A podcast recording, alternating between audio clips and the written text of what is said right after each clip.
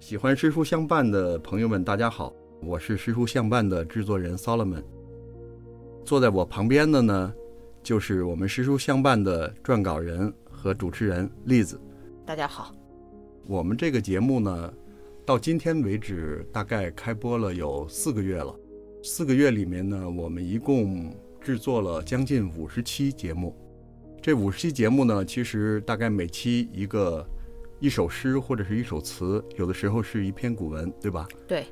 这样的一档节目为什么会在这个时代出现？有的朋友好像说：“哎呀，你们这个节目是不是有点太阳春白雪了？谁在这个时代还读古诗啊？”栗子，你是怎么想这个问题？呃，我觉得是这样哈，就是第一呢，我觉得我，呃，我要非常真诚的跟大家讲，就是首先，我觉得我就是这么一个人。就是无论是我是生活在什么时代，可能喜欢这些东西，可能一直是我的一个爱好。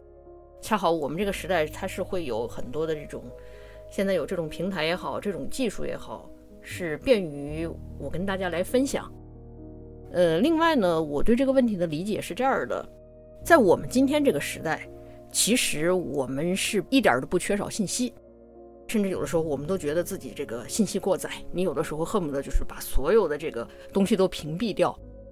但是呢，无论在什么时代，从古到今，有一点可能有点相同：人呢，总会在某一天的某一个时刻，他要独自的面对自己。那面对自己这个时候，他需要用一个什么样的方式来关照自己的内心？嗯，我觉得对于我来说，可能就是读这些东西。我们以这个桥梁，我们来，呃，结交一些朋友，来感知这个世界，来关照我们的内心。我是这么想的。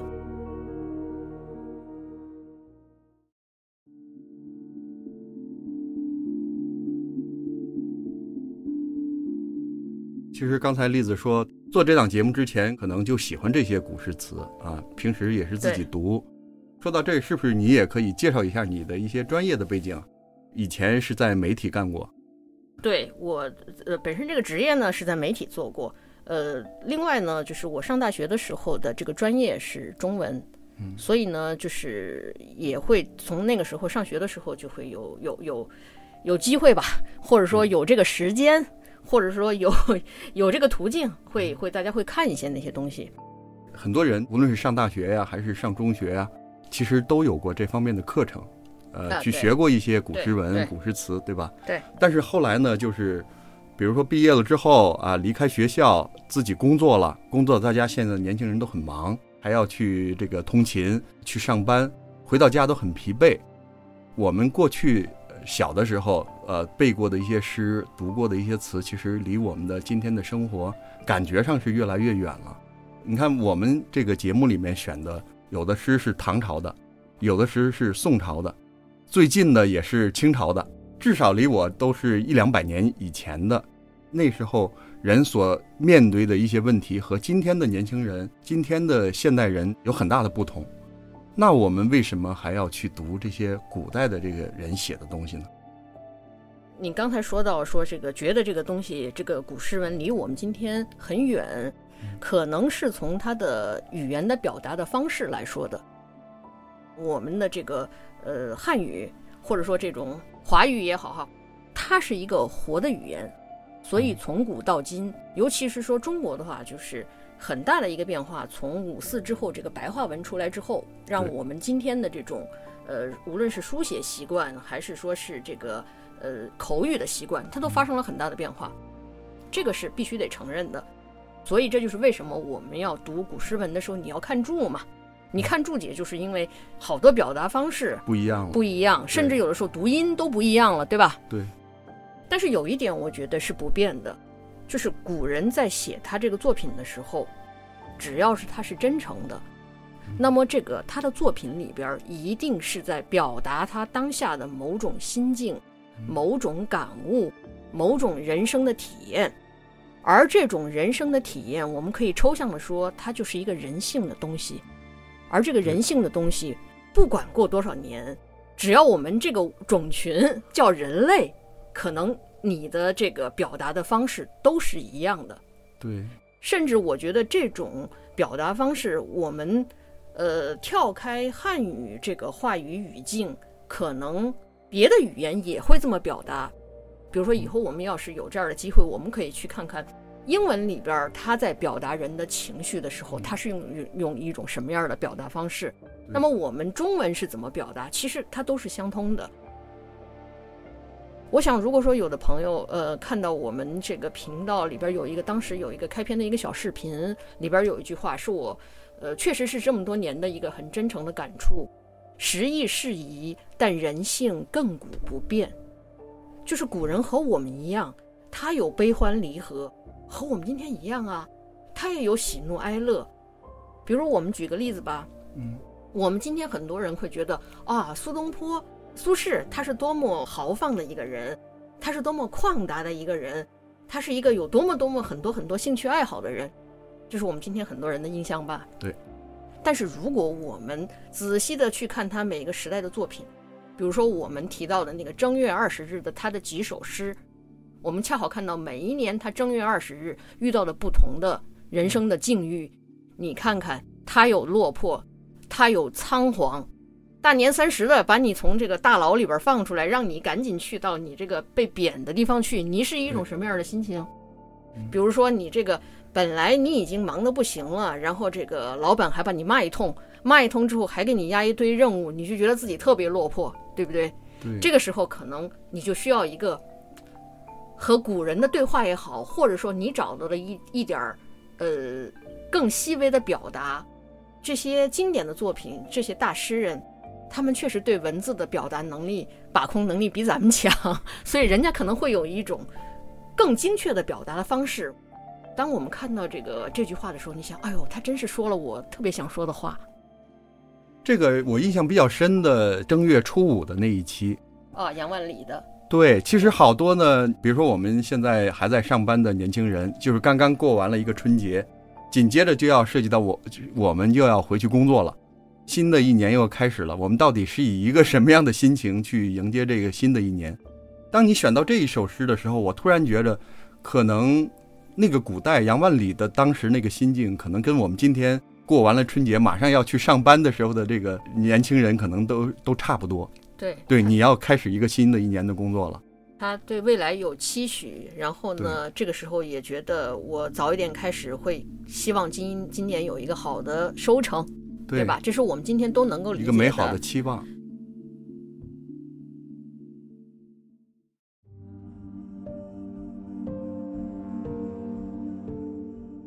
说到这儿的时候，让我想起，比如说我们选的温庭筠的《上山早行》。我们知道，就是这么有才华的一个温庭筠，他一辈子他嗯，用一句话叫“沉沦下僚”，就是说这一辈子都没有做到很高的，所以他要各处去，呃，去去去做一些很基层的官职。这就像我们今天，你做着一份你自己不是那么喜欢的工作，但是呢，你又不得不做。有的时候，我们人生你各种原因吧，你可能你这个，呃，选择的余地比较小，比较有限，就是你要做的那个事情未必是你喜欢的，但是你又不得不做。那这个时候怎么办呢？什么叫商山早行？就是一大早特别早我就要出发。你就想一想，今天我们做着一份打着一份不太不是很喜欢的工，但是你一大早你要赶着早班车，你要出个差，你想想你的心情是什么样的？你看着这个城市，跟你平时的那种车水马龙还不一样，大家都还没起来，然后外边就星星点点的，有几个早餐的摊点，然后你很很孤单寂寞的拖着箱子，只有你还要去去挣这个钱，呃，去谋这个生，嗯，或者说无论是得意还是失落还是彷徨，其实跟我们今天都是一样的，对，所以从这个意义上说，我觉得那些古诗文离我们今天。并不远，有人类的进化没那么快，几百年、上千年那其实是一瞬间，这一瞬间我们的人性没有那么大的改变。嗯。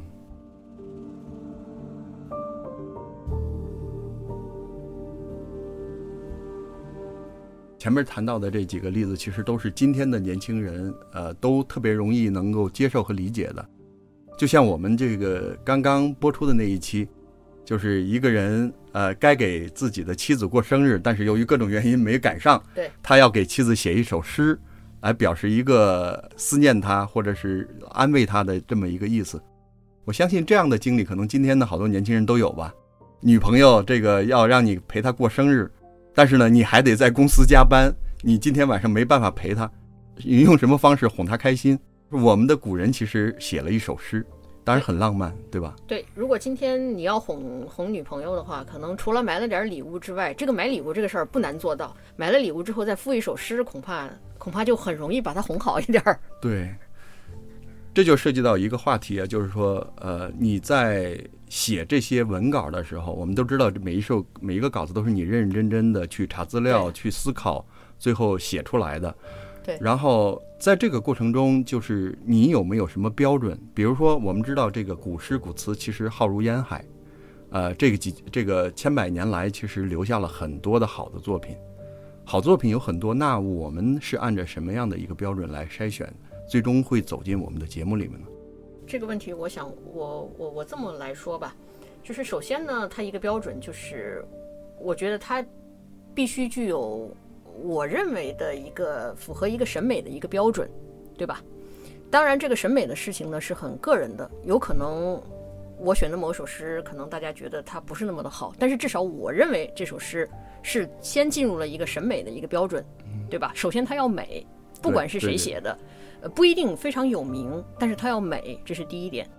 第二点呢，我觉得很重要的一点呢，是要在一个恰当的时候来读这首诗。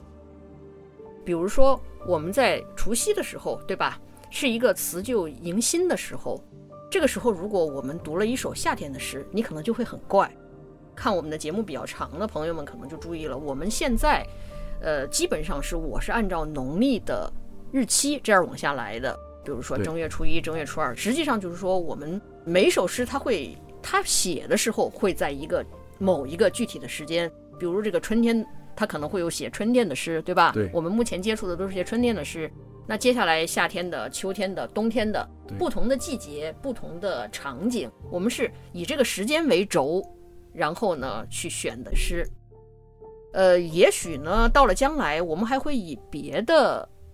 为线索，哎，为线索，哎，就比如说，我们将来会以，比如说《红楼梦》里边的诗，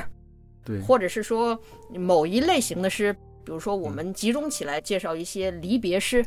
今天我们也经常去送朋友走，我们也经常被朋友送。对，其实古人这种也会也会有，对吧？比如说，我们会讲到边塞诗，就是诸如此类的，会有一些类型诗。对。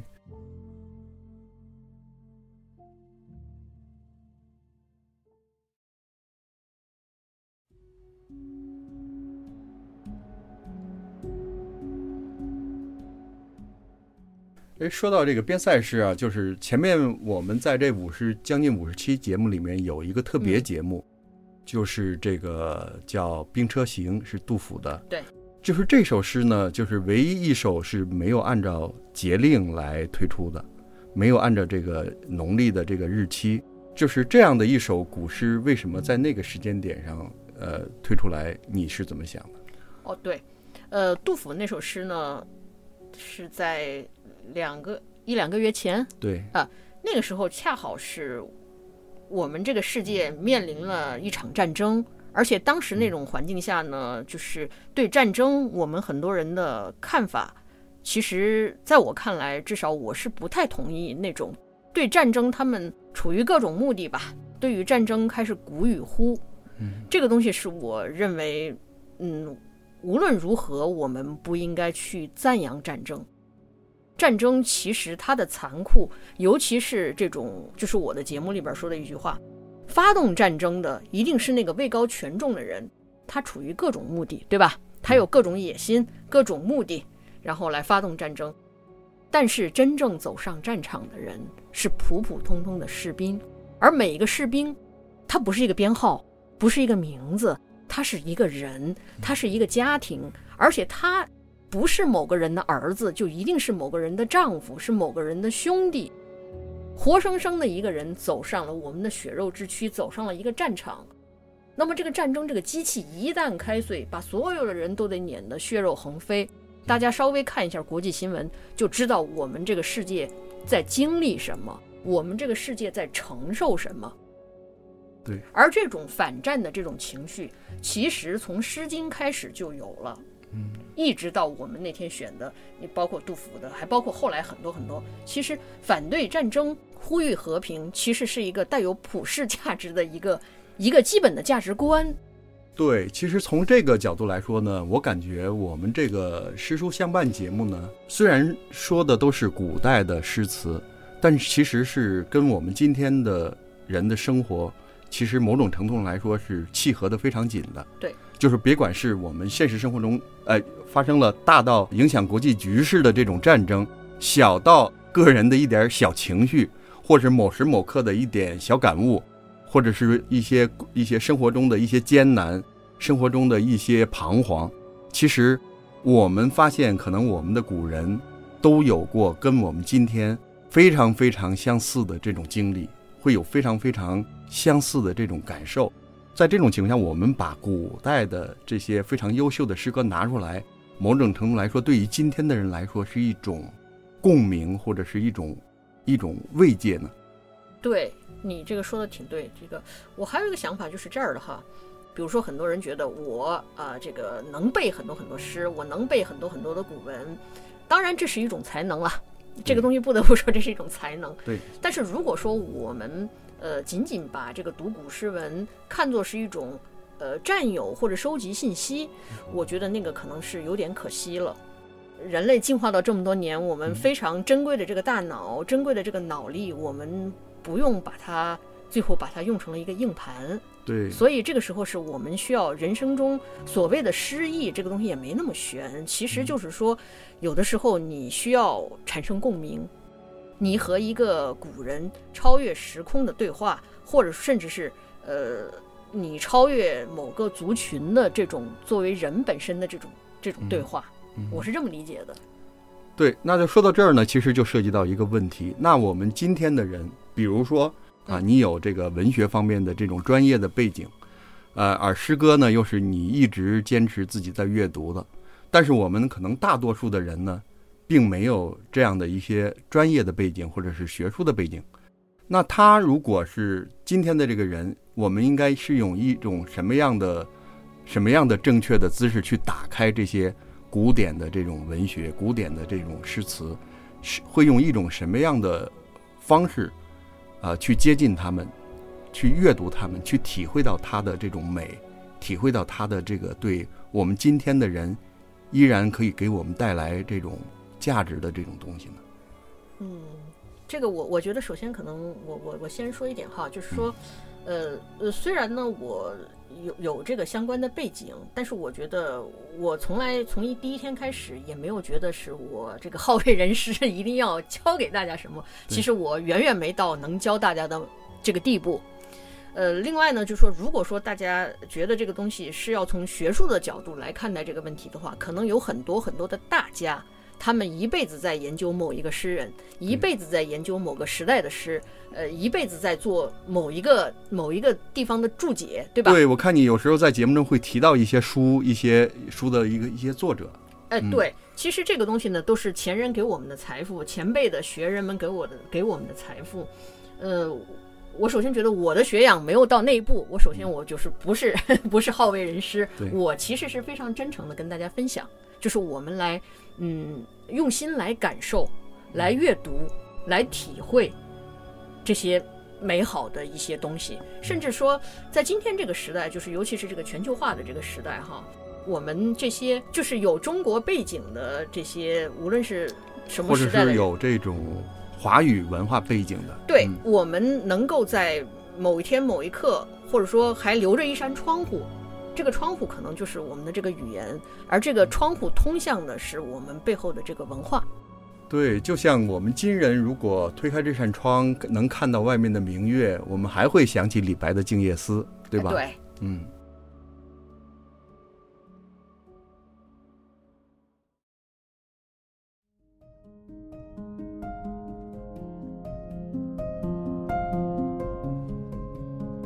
今天呢，我们和大家一起聊了我们为什么要制作《诗书相伴》这档节目。栗子呢，也和大家分享了一些他挑选诗词的一些标准。其实我们每个人都会背一些古诗，我们也都知道一些耳熟能详的古代诗人的名字。但是在栗子看来，这些古代的诗人和词人，往往并不是我们想象的那样。下次节目呢，我们将请栗子来继续跟大家分享，他在撰稿的过程中有哪些新的发现和新的感悟。好，我们下期节目再见。